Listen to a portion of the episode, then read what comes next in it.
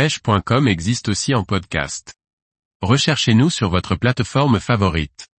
Pêcher la truite en bait finesse, quels sont les avantages et les inconvénients? Par Morgane Calu.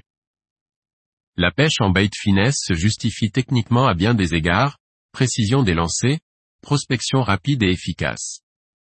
Elle possède aussi quelques limites, prix du matériel, apprentissage obligatoire. Des avantages et des inconvénients que nous allons détailler. La pêche en bait finesse possède de nombreux avantages par rapport aux pêches en spinning. Elle permet tout d'abord des lancers ultra précis, maîtrisés et doux. Lors de la phase de vol du leurre, il est possible de gérer la vitesse de celui-ci en faisant simplement pression sur la bobine et freiner progressivement la chute du leurre. Cela permet des posés délicats qui n'éveillent pas la méfiance détruite. Une façon aussi de gagner en précision, ce qui est primordial lors que l'on pêche des petits postes en torrent notamment.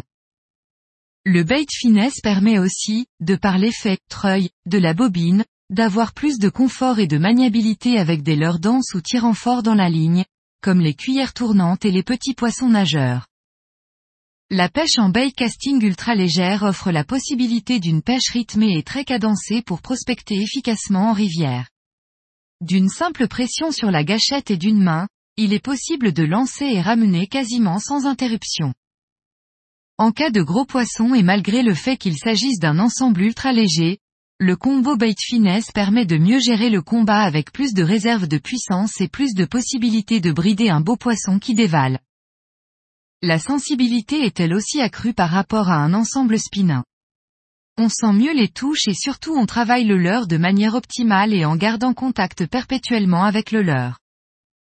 Pour terminer, ce n'est pas vraiment de l'ordre technique, mais les sensations et le plaisir avec ce type d'ensemble sont vraiment décuplés. La pêche en bait finesse de la truite possède aussi quelques inconvénients, et non des moindres qui freinent la plupart des pêcheurs à se lancer dans cette pratique.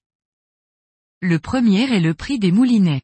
La plupart sont de moulinets japonais haut de gamme très performants et capables de lancer des leurres extrêmement légers. Mais cela tend de plus en plus à être un faux argument.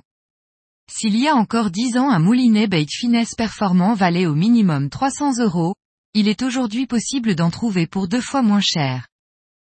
L'autre point faible réside dans la limite basse d'emploi du bait finesse. En dessous de 2 grammes, c'est très délicat d'utiliser un ensemble casting correctement.